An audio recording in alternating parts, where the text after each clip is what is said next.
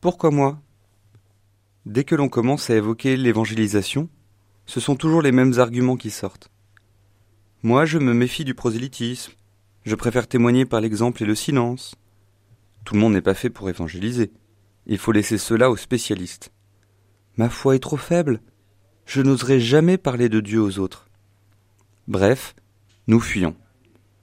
Figurez-vous que c'est exactement ce que fait le prophète Jonas dans ce magnifique petit livre de la Bible.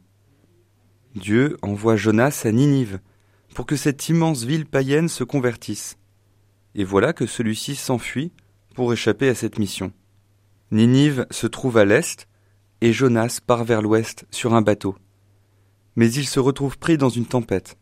Les marins le lancent alors à l'eau et il est avalé par un gros poisson pendant trois jours. Il est enfin recraché sur le rivage et cette fois il va à Ninive pour remplir parfaitement sa mission. Je ne dis pas cela pour décrire ce que vont vous faire les poissons si vous refusez d'être des pêcheurs d'hommes.